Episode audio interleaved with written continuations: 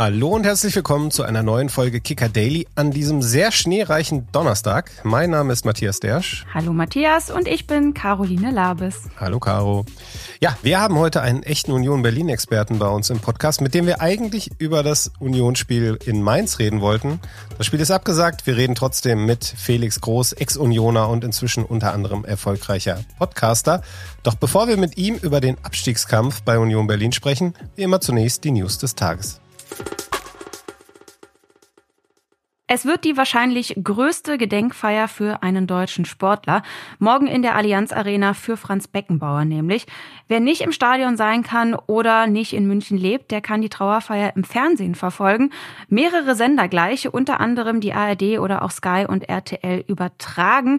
Ab 15 Uhr die 75-minütige Trauerfeier. Mit dabei werden natürlich auch viele Gäste von Rang und Namen sein. Bundespräsident Frank-Walter Steinmeier zum Beispiel oder auch Bundeskanzler Olaf Scholz Scholz sind morgen da. Steinmeier und Uli Hoeneß werden Reden halten und der Münchner Startenor Jonas Kaufmann wird einige Songs singen. Lust auf einen richtig vollgepackten Sommer hat offenbar Kilian Mbappé. Der französische Topstürmer hat nämlich jetzt verraten, dass er Lust hätte, an den Olympischen Sommerspielen in Paris teilzunehmen. Die Spiele finden ja ein paar Wochen nach der Fußball-EM in Deutschland statt und das quasi direkt vor seiner Haustür, denn Mbappé wuchs ja in Paris auf und spielt auch heute noch für PSG. Sollte er als einer von drei Nicht-U23-Spielern nominiert werden, würde er übrigens von niemand geringerem trainiert als Thierry Henry. Die deutschen Handballer starten bei der Heim-EM heute in die Hauptrunde. Gegner wird Island sein. Ein Team, das ja auch durch seine großartigen Fans beeindruckt. Für den DHB-Trainer Alfred Gislason wird es dann ein ganz besonderes Spiel heute Abend.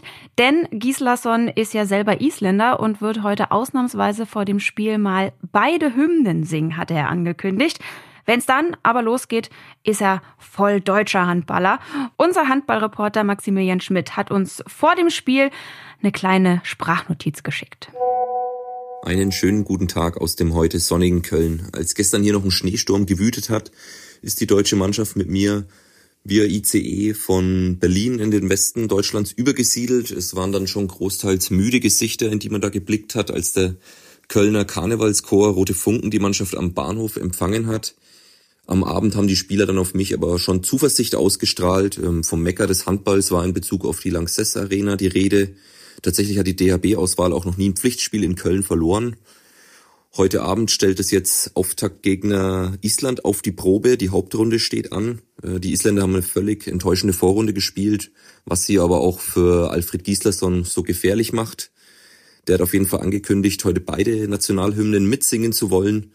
Ich erwarte heute eine frische, top-motivierte DHB-Auswahl, die auch zeigen will, dass sie noch mehr kann, wie es Gislason formuliert hat.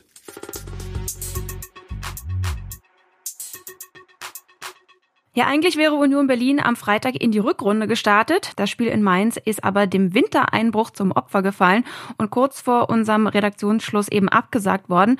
Das hält uns allerdings nicht davon ab, mit dem führenden Union-Experten des Landes zu sprechen. Felix Groß ist heute bei uns. Hallo Felix, ich freue mich sehr, dass du da bist. Hi Caro, hi Matthias, schön, dass ich dabei sein kann. Äh, danke schon mal für das Lob am Anfang. ja, Felix, du hast ja von 2016 bis 2020 bei Union gespielt, bist mit ihnen in der Saison 18-19 in die erste Liga aufgestiegen. Danach warst du da ja ganz kurz auch mal Co-Trainer bei den Junioren, wohnst immer noch in Köpenick in der Nähe vom Stadion. Deswegen natürlich die Frage, wie oft bist du denn überhaupt noch da? Schaffst du das mit all deinen Tätigkeiten aktuell? Ich würde es schon schaffen, ja. Ich habe aber auch ähm, gemerkt, nachdem ich aufgehört habe, dass es für mich wichtig war, so ein bisschen Distanz dazu bekommen, jedes Wochenende ins Stadion zu gehen. Äh, auch wenn die Distanz von meinem Wohnort zum Stadion sehr gering ist, aber das habe ich so ein bisschen gebraucht und äh, ist auch so ein bisschen zum Alltag geworden, dass ich jetzt wirklich relativ selten im Stadion bin. Das heißt aber nicht, dass ich weniger die Daumen drücke. Also das ist, äh, ist schon auf jeden Fall so, dass ich da sehr viel äh, mir auch dann anschaue, mitfiebere und natürlich auch dann mit der Hinrunde nicht so glücklich war. Was ist denn bei dir schneller, wenn ich mal fragen darf? Der Ton aus dem Stadion, der dann wirklich übermittelt wird oder das TV-Bild? Es ist ganz witzig. Ich bin teilweise wirklich ja, dann nochmal mit dem Hund raus während des Spiels oder so und dann habe ich schon auch mal das eine oder andere Tor mitbekommen, obwohl ich es nicht gesehen habe, habe es aber gehört. Deswegen ist es mal so, mal so. Okay. Letzte Saison stand Union am Ende in der Tabelle auf Rang 4 und feierte ja sensationell den Einzug in die Champions League. Jetzt äh, heißt es dagegen Abstiegskampf. Wie hast du dieses Auf und Ab denn dann aus der etwas näheren Ferne erlebt, sage ich mal? Juckt's da manchmal noch mitzuspielen? Nein, äh, ich meine, gerade in den Situationen, man hat die teilweise auch miterlebt, weiß man, dass es immer schon unangenehm werden kann. Und natürlich äh, als Spieler, der damals dann auch äh, ja, immer Verantwortung übernommen hat, weiß man, dass es auch kräftezehrend ist. Und äh, deswegen, wenn man von außen drauf schaut, das ist natürlich schwierig, aber man ist vielleicht auch mal ganz froh, dann da auch raus zu sein und äh, nicht dann wirklich diese, diesen Alltag, diese 24 Stunden am Tag, darüber nachzudenken, das mitzunehmen nach Hause. Dass ich das nicht mehr habe, da bin ich ganz froh und trotzdem äh, ist es natürlich so, dass, dass man ja so diese Verbindung zu diesem Verein hat, dass man schon irgendwo helfen will, aber gar nicht kann. Das, das ist klar. Und ja, es war schon eine Extremsituation, muss man sagen. So viele Spiele am Stück zu verlieren, habe ich in meiner Karriere selbst nicht erlebt.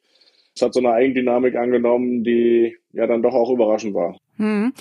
Ich wollte gerade fragen, inwiefern warst du denn überrascht, dass Union in dieser Saison solche Probleme bekommt? Ich meine, dass es nicht immer nur nach oben geht, das, das war ja klar, aber dass es dann doch so äh, krass in dieser Saison ist, war das dann doch überraschend für dich? Ja, damit habe ich überhaupt nicht gerechnet. Und äh, wenn man mal zurückblickt, sie haben die ersten beiden Spiele gewonnen. Da ist man erst recht davon ausgegangen, dass es irgendwie so weitergeht. Und hm dass es so eine Extremsituation wurde, das, das kannst du auch gar nicht erklären. Das ist, äh, ist echt schon eine riesen Überraschung. Ich hatte vor der Saison mit dem Urs Fischer gesprochen und da, da waren wir uns eigentlich beide auch so einig zu sagen, hey, jetzt einfach mal Zehnter werden. So, ganz in Ruhe Zehnter werden, das, das würde allen gut tun. ähm, und ich glaube, das würden sie sich jetzt wünschen. Äh, das ist jetzt irgendwo äh, so, wovon man vielleicht träumt, aber ähm, ja, es ist schon eine große Überraschung und es gibt für mich auch nicht diesen, diesen einen Grund, ne, warum. Äh, ich glaube, da kommen immer viele Sachen zusammen. Ja, jetzt hast du Urs Fischer ja gerade schon angesprochen. Du kanntest ihn, du kennst auch Dirk Zingler, du kennst Oliver Runert. Äh, was ist denn deine Meinung zu dieser Trainerdiskussion, die in dieser Saison dann eben ja auch aufkam? Von außen dachte man eigentlich immer, da kann passieren bei Union was wolle. Die gehen auch mit Urs Fischer zurück in die zweite Liga. Ja, da glaube ich erstmal, dass Urs Fischer diesen Weg dann nicht mitgegangen wäre. Äh, man hat ja dann rund um die Entlassung auch gehört, dass egal wie die Saison dann ausgegangen wäre oder ausgeht, dass im Sommer Schluss gewesen wäre, dass es da eine Absprache gab, weil ich glaube auch, dass es der richtige Schritt gewesen wäre, weil es ging nicht mehr weiter. Also es ist, ist was, was sollte noch kommen? Und äh, das wäre vielleicht gesund, vernünftig gewesen. Da hätte man sich auch schon noch diesen Abschied dann noch gewünscht mit einer guten Saison.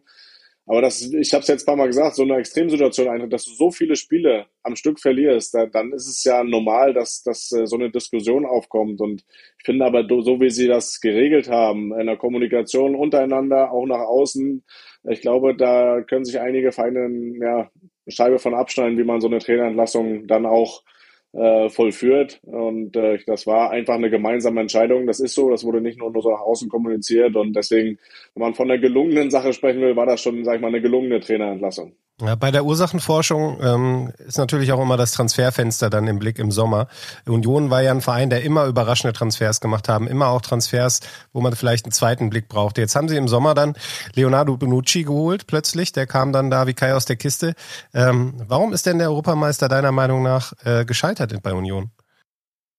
Ja, erstmal muss ich sagen, dadurch, dass jetzt dieser Transfer im Nachhinein auch kritisiert wird, finde ich, finde ich Quatsch, weil äh, zu dem Zeitpunkt, wo er geholt wurde, haben es alle gefeiert. Und alle hätten das genauso gemacht, wenn die, wenn die Möglichkeit da gewesen wäre. Ich meine, äh, sie haben sich für die Champions League qualifiziert, du holst jemanden, der das ein Leben lang gefühlt gemacht hat, gespielt hat. Was war der richtige Transfer, auch wenn es jetzt im Nachhinein schiefgegangen ist? Auch dafür ist es ja so, ähm, du kommst dann in eine Mannschaft rein, wo es nicht läuft. Das nimmt eine Eigendynamik an. Äh, du hast natürlich mit deinem Namen einen riesen Fokus auf dich.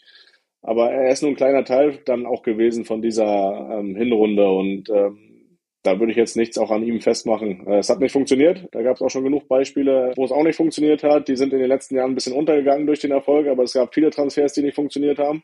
Das gehört ja auch zur Wahrheit dazu. Natürlich haben auch viele funktioniert. Nur hat er halt diesen Namen und das ist klar, dass da der Fokus ein bisschen größer war. Ja, jetzt ist er eben weg, aber auch weg ist Fofana. Fischer ist eben weg, haben wir auch schon angesprochen. Vogt und Bielitzer sind da. Ähm, vor allem Bonucci soll ja auch so ein Unruheherd gewesen sein in der Hinrunde in der Kabine. Heute Mittag kam noch die News, dass auch Geraldo Becker Union verlassen wird. Ähm, zu Real Sociedad wechselt er.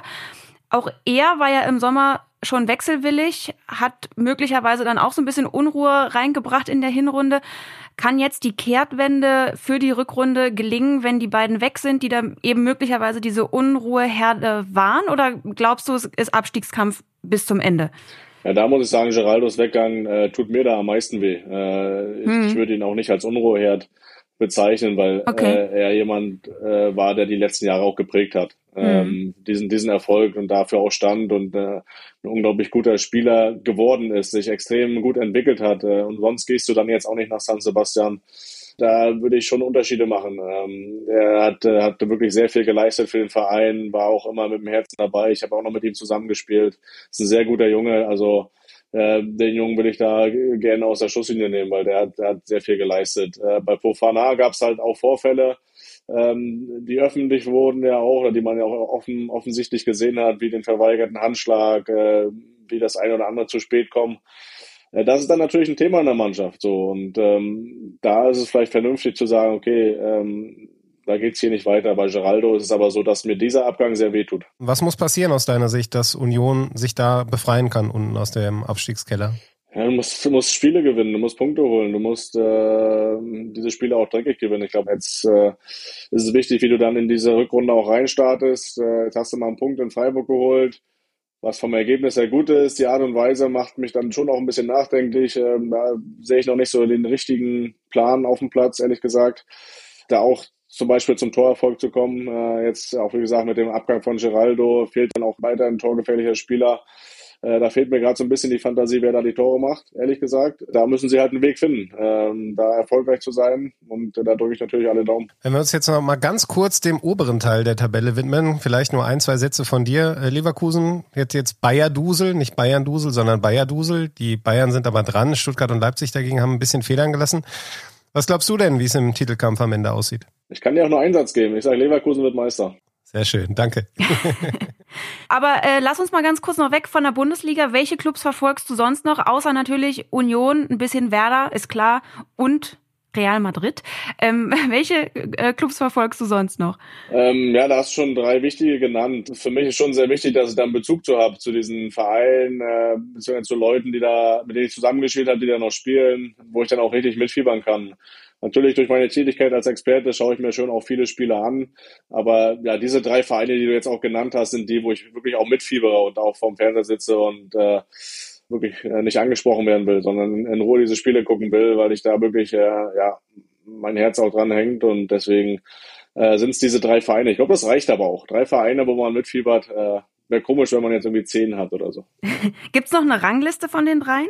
Nee, das mag ich nicht. Äh, Gerade gerade so zwischen Union und Werder ist es wirklich, äh, das sind zwei Herzen, die da meiner Brust schlagen. Da mache ich keine Unterschiede. Das ist beides Familie, das ist beides zu Hause. Äh, real natürlich, äh, klar, Bezug muss ich nicht erklären. Da fieber ich natürlich auch mit, das habe ich auch oft genug gesagt. Also äh, da mache ich keine Unterschiede. Was ich ja bei dir noch ganz spannend finde, du bist jetzt auch Botschafter bei der Handball-EM und du hast ja, glaube ich, als kleiner Junge auch mit, mit Toni öfter mal Handball gespielt. Ähm, hätte man euch da auch als Profisportler sehen können? Ja klar, kann jetzt nicht das Gegenteil beweisen, also natürlich. ähm, ich weiß nicht, also ein gewisses Ballgefühl ist ja irgendwo immer da. Wir haben viele Sachen auch immer gemacht, Handball, Tennis, Tischtennis, äh, was auch immer, Basketball. Äh, da ist immer schon so dieses Talent mit dem Ball ist immer schon dabei gewesen. Ich glaube, ich wäre dann so ein Außenspieler gewesen im Handball. Ne? Also da musst du nicht so viel machen, äh, kannst ja ein bisschen zaubern außen.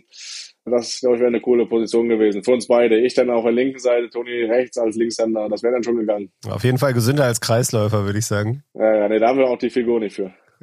Vielen Dank, Felix, für deine Zeit. Sehr gerne. Es hat Spaß gemacht. Ja, bis bald. Tschüss. Ja, ciao.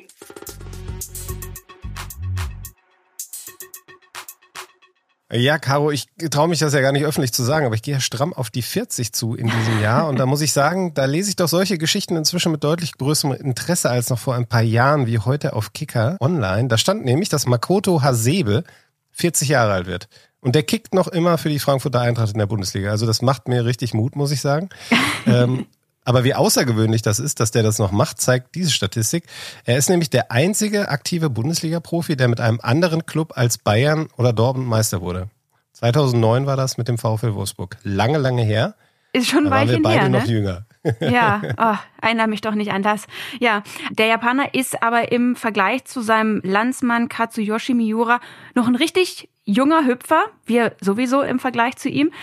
King Kazu ist äh, nämlich schon 56 Jahre und mit diesen 56 Jahren der älteste Fußballprofi der Welt. Aktuell kickt er in der zweiten portugiesischen Liga und ans Aufhören denkt er überhaupt nicht, wie eben Hasebe auch, denn er will weiterspielen, bis er 60 ist. Mal mindestens. Also der nimmt das mit dem Renteneintrittsalter 65 oder so, nimmt der richtig ernst, ne? Ja, da muss ich sagen, Respekt davor. Also bei mir reicht's ja mit den 39 nicht mal mehr für die alten Herren hier beim SV Bausenhagen.